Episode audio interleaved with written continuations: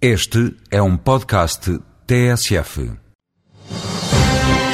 Alguns críticos do Tratado de Lisboa referem que o documento cria um diretório na União Europeia a partir de 1 de outubro de 2014, com os países mais poderosos a dominar e os mais fracos. No espaço Voz Europa, o especialista em direito comunitário Fausto de Quadros esclarece que essa situação não se verifica.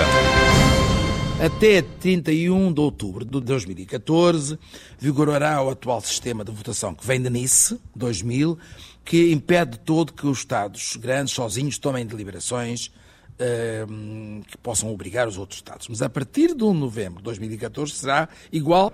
É preciso que as deliberações por maioria qualificada do Conselho reúnam-se 55% dos Estados e que representem 65% da população.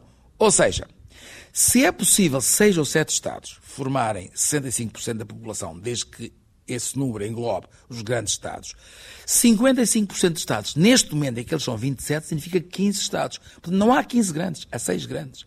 Além do mais, os 6 grandes dificilmente estão todos de acordo. Portanto, vai ser possível 15 Estados agruparem-se para formarem uma maioria qualificada. Portanto, não se pode falar em diretório dos grandes.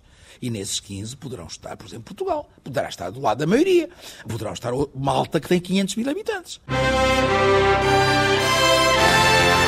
Voz Europa, edição de João Francisco Guerrero.